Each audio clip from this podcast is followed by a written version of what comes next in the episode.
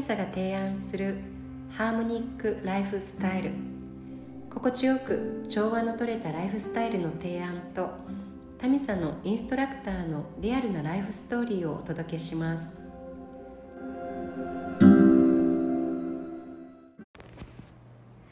こんにちはこんにちは今日で11回目のポッドキャストとなります今日も松井山手からゆかさんと緑でお届けしてまいります。今日はともう少しで秋が来るということで、うん。読書の秋ということで本の話を少しさせていただきたいなと思います。はい。はい。で私もゆかさんもあのたまに本の話をですねここですることがあってなんかいろいろお互いに、あのこれ面白かったよとかこういうこと書いてあったよっていうような話をするんですけれども、うん。今日はあの一人一人がおすすめの本を、と一冊ずつ持ってきましたので、はい。それについて話を、ね、していきたいと思います。はい。はい。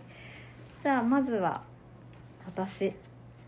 からなんですが、えっと、私が今日あのご紹介するのは詩詩集なんですが、うん。と誰も気づかなかったというう本で、えっと、長田博さんという方が書かれた本です。でこの長田博さんがえっと5年前に亡くなられている方なんですけれども、あのー奥様の死とかあと、東日本大震災も経験されていて、でそこから感じられたこともあの詩の中に込められているそうなんですね。でこの「誰も気づかなかった」っていう本はうん。あの亡くなられてからこう今までと書き溜められていたものをまとめた本らしくてそうそう。なのでそういう感じでですね発売をされている本です。で本当にたくさんすごいいいなと思う言葉があるんですけれども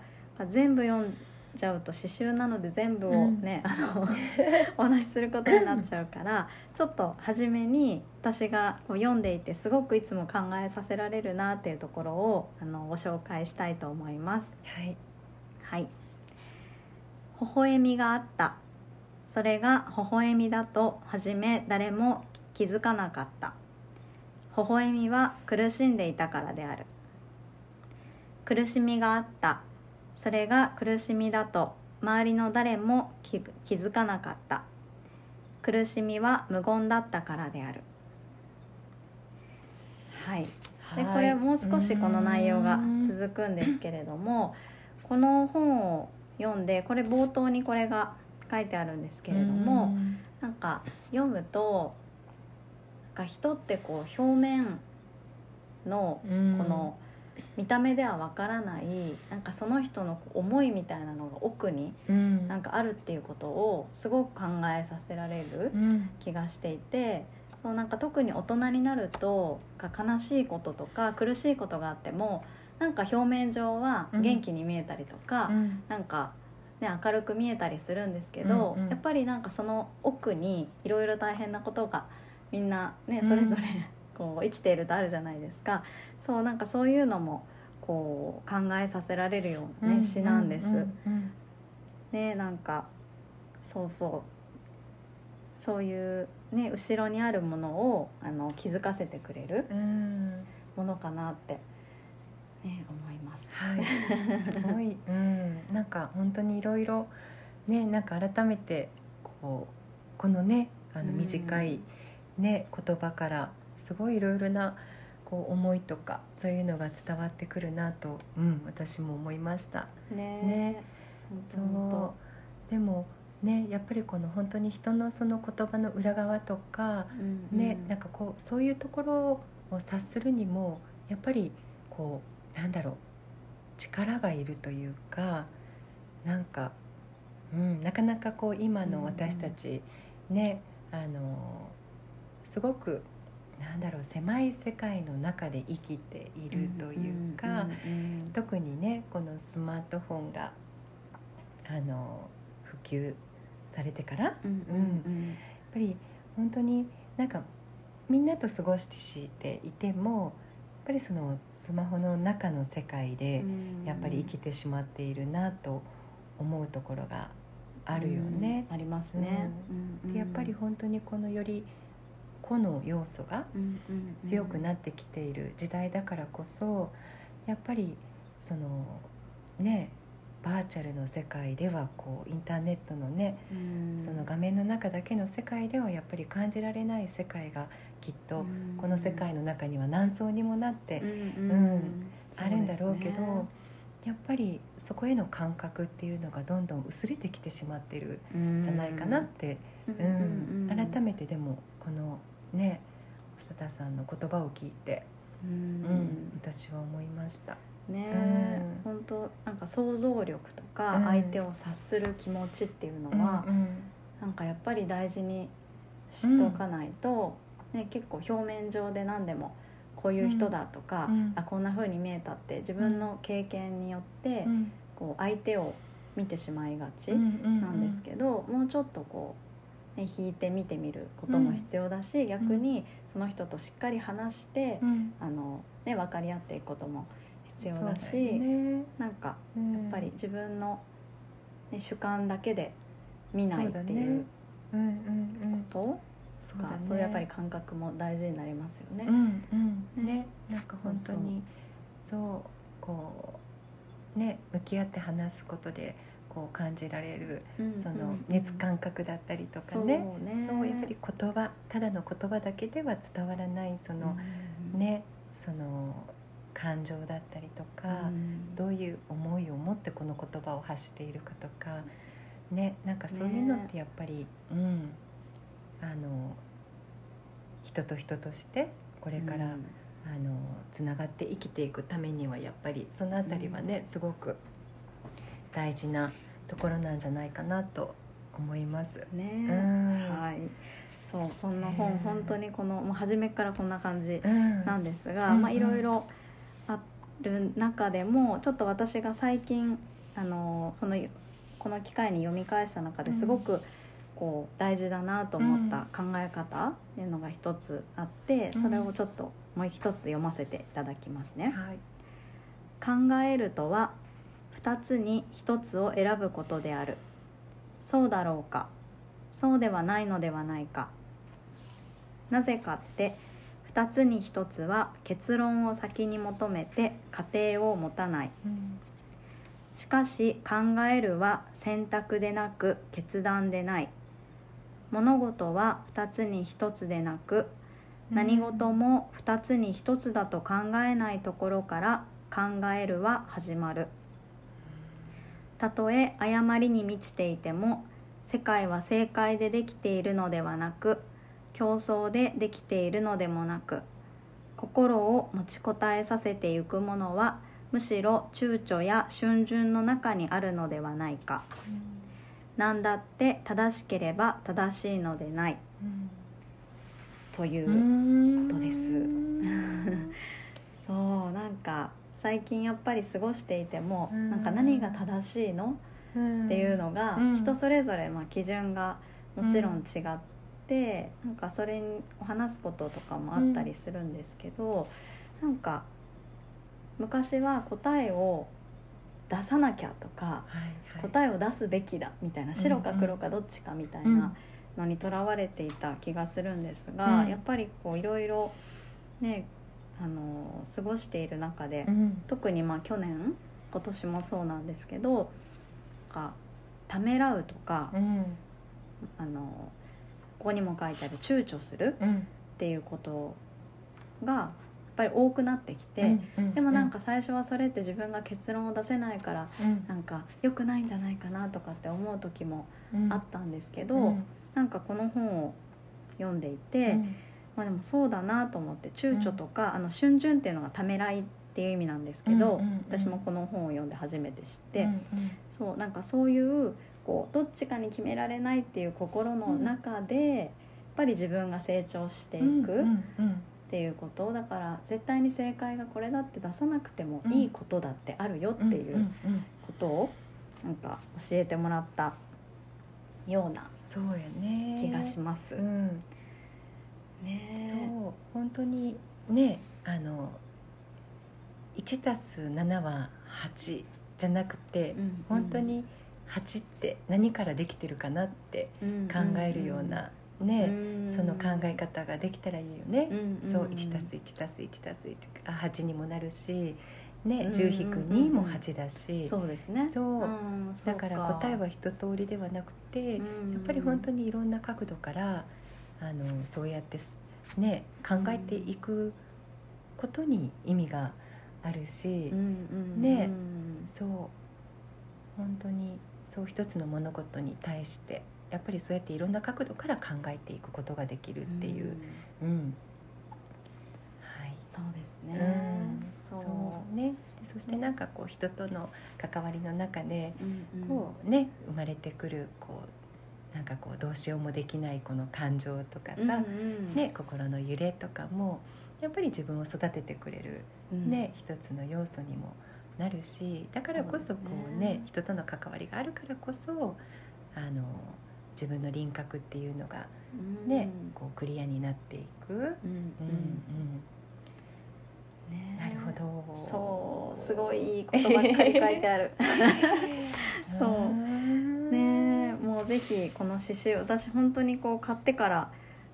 こう断るごとに本棚から出して読んでいるんですけど、その時その時でやっぱり詩って響くところが随分違ったりなんかじっくり読むところ、なんか前は飛ばしてた、ちょっとさらっとして飛ばしてたところを、なんかすごいじっくり読んでみたりとか、うなんかその日のあの自分の状態とかにもよって、ね、あのこう言葉が入ってくる感覚が違うので、そう。そうだね、ね、すごく刺繍面白いですね。うんうんぜひ読んでみてください。よかったら。はい、はい、ありがとう。じゃあ次はゆかさんおすすめの一冊をお願いします、ねうん、私が今日、えー、持ってきたのは、えー、シュタイナーの子育て30のヒント、うん、岩橋明菜さんが書かれた本なんだけど、うん、うん、でそうこれは本当にあの子育てに関わる方だけじゃなくて、うんうん、まあ、本当に教育関係者だけじゃなくて、うんうん、ねなんかあの大人の成長についても、うん、うん、子供を通しての大人の成長についても書いてくれている本なので、うん、うん、あの本当にあのね子供に関わる方以外にも読んでもらえたら嬉しいなと思う本なんだけど、そうその中でちょっと私が今日皆さんに紹介したいなと思うところなんだけどもそれは、えー、大人だって成長できる」っていう章の中にある、えーと「時代の意識を感じてみよう」うん、というところですね。はい、うん、でその中でもいくつか分かれてはいるんですが、うんうん、そうまずあのここで何を伝えたいかというとあの共通意識の時代から古家の時代へと今は向かっている。うん、うん、で昔はねこう人と人とのつながりが濃密であった。うん、で全ての人がこう風習や習慣という共通した認識を持っている社会で、それはねこう温かな世界ではあったんだけども当たり前というこう無意識のこうスープの中に溶け込んでいるような状態、うん、であった。でも今はこうあらゆるものがこう分化した古家の時代になり、こう一人一人がこうつながりのない個別の世界で生きていると感じられる、うん、うん、そうここから始まるんだけどそうこれはねもうあの書かれたのは結構何年も前の本になるんだけど、うん。はい、なんかこうまさにねこう今をこう予測していたというか、うん、うん、なんかまさに今にあの、うん、ぴったりだなと思う、うん、あの言葉だなと思ったんですけども、うん、でもねその子として生きていくことで、まあ、その個性を生かしてあの自立して生きていくこともできる。でも、でもあの意識しなければこうやっぱりつながることって難しい時代になってきている。うんね、さっきそのみどりちゃんの詩の、ね、紹介でもあったようにやっぱりそのテクノロジーとかの発展とともに、やっぱりそのにねなんだろう発展していくからこそこうやっぱりそこの要素が強くなるし、うん、なんかいかにこう人間らしく、うん、うん、生きていくかっていうのがやっぱりこれからの時代と、えーね、問われていくのかなっていうのはすごく私も感じています。うん、うん、そう。で私もねたまにあの電車に乗ってこうハッとすることがあるんだけど、うん、ねなんか本当にもうみんな一人一台ねスマホを持っている時代だし、うん、みんなスマホを見ていて、うん、そう。で私ちょうどその日はあの充電が切れて、はい、うん、本も持っていなかったので、うんうん、もうただただその光景を眺めていたんだけどもああってこうちょっとこう考えさせられるところがあったなと思いました。うん、そうやっぱりこうね流れていくこう窓からの景色とか、ね、なんか人の声とかこう風の音とか電車の音とか、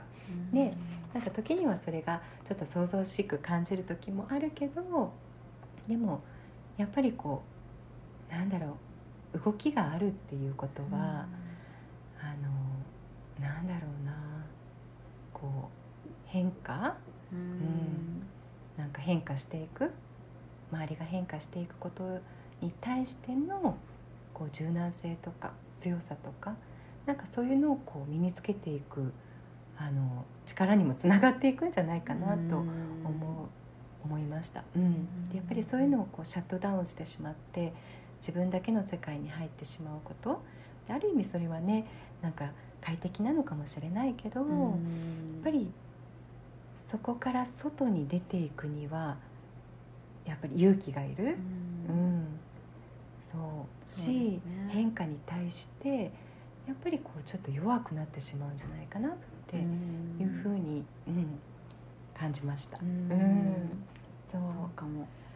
ねうん。ねなんか結構あらゆるところでそういうところがこう目につくように特に目につくようになってきたなっていうのはありますね。うん、うん、そう。でもう一つこの時代の意識を感じてみようという中であの最後にこの著者の方が書かれているところなんですがあの今を生きることが未来を作る。うん、そうこれはすごくこうヨガにも通じるね、あのところがあるなと思ったんだけども、うん、なんかねこうやっぱりこう今の社会ではこう良い学校に行くこと、まあ、中学校良い学高校そして良い大学ね。そしていい会社に入らないとこう幸せになれないんじゃないかとかね思えてしまいがちだけどもとかこうやっぱりこう老後のためにねなんか準備をするとか、うん、うん、なんかこうそれってこうどこかこう常に見えないね未来への恐怖がこう見え隠れしているというかいつも先ばっかり考えてこう今を生きていない、うん、じゃないかなっていうことはすごく思いますね。うん。ねそう。今を生きることが未来を作るはずなのに、うん、そうですね。ね。それすごい。そう。そうかも。うん。うんうんうんなんかそうなんですよね。未来に対してこうなったらどうしようって考えて、うん、そのための準備のために今生きてるみたいな時あるじゃないですか、うんうん、なんかそれだとね、今が結構、うん、本当に大事なことを全部後回しにして、うんうん、なんか未来のそのためにやってるつもりなんだけど、うんうん、結局今大事なことがこう、ね、置き去りになってたっていうこともなんか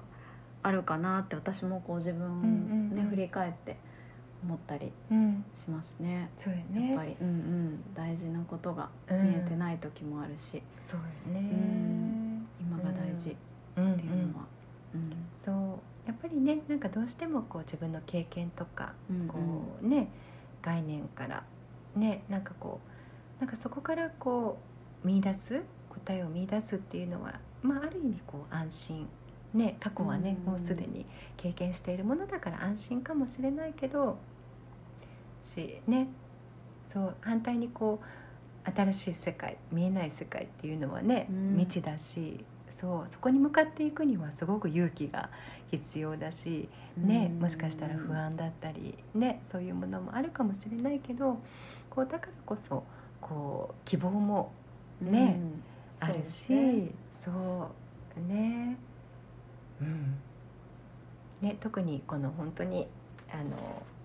コロナ禍の中で、ね、価値観とか世界の常識がこうごろりとね、うん。なんかこう揺れ動いたらからこそうん。なんだろう今までと同じではなく、うん。ねなんかその自分自身のなんだろうな本質的なところっていうのかな。うん。うん、そうですね。ね。ううん。ん結構試されてる感じはすごいある。うん。ですね、うん。私も、ね。去年から今年にかけて「あなたはどうするの?」ってうん。こう言われてるような気がして、うんそうなんか何の選択をするのもうん。うんやっぱり自分が、ね、軸っそう。ていうのがあるじゃないですうんうんか、そうだから私はどうするんだろう。うんっていうのを結構考えるようにうん。うんなりましたね。やっそうぱり。うんね。でどうしても本当にねみんなと一緒うんだったら私たち割とこうねうんうんうん。なんか安心まあそういうとこありますよね。うん。日本人は特に そうですね。ねななんんかかそうね。うん。外れるのが怖いみたいな、ね、そうみんながみんな同じだと安心っていうのがうん。結構強いかもしれないけど、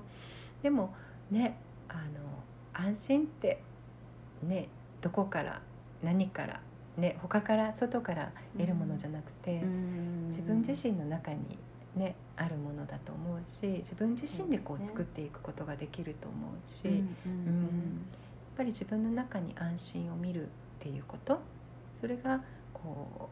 う人間としての人としての安定にもつながっていくんだと思うので、そうですうねん。ねうんねいろんなね、うんうん。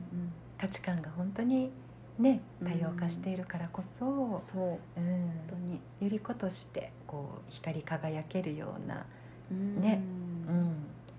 生き方ができたら 素敵だな。素敵ですねうんね本当本そうねそうですねそうなのであの、うん、今私が紹介したのも本当にねあの一部分にはなるんですが、うん、あのまたよかったらあのこのシュタイナーに関しての当、うん。うん、あの本この本以外にもやっぱりすごくあの、うん、人としての成長大人としての成長、うん、まだまだこう私たちあの大人としても成長していけるんだっていうことを教えてくれている、うん。あの本がたくさんあるので、うん、ぜひぜひ、うん、よければあのしたいな教育に関する本をう、うん。ん、読んでもらえたら嬉しいなと思います。ありがとうございます。はい。ね、本の話って尽きないので、まだ話せと言われたら、ね話せるけど、うんねなんかそして、そうこうしてこう自分で読むだけじゃなくて、うん。これをこうね誰かにシェアするとなるとやっぱりこうまた見方が変わってくるなと私うん。思いました、今回。そうですね。うんうん。私も思いましたよ。うん。なんか話すってね決めてから、うん。どの本にしようかなって。何を伝えたいかなっていうところがね自分の中で。ね、明確にうんなったね。うん、ね、うん。改めてね、うん。読んでよかったですね、今はい。回ね。ねそう本当にはい。秋の夜長に、そう、うん。ね、皆さんちょっとゆっくり、うん。うんうん。ね。はい。ではでは今日はこの辺で、はい。はい、終わりにしたいと思います。はい、はい、今日もお聞きいただきましてありがとうございました。ありがとうございました。はい、また次回もあの楽しみにお待ちいただけたら嬉しいです。はい、ありがとうございました。ありがとうございます。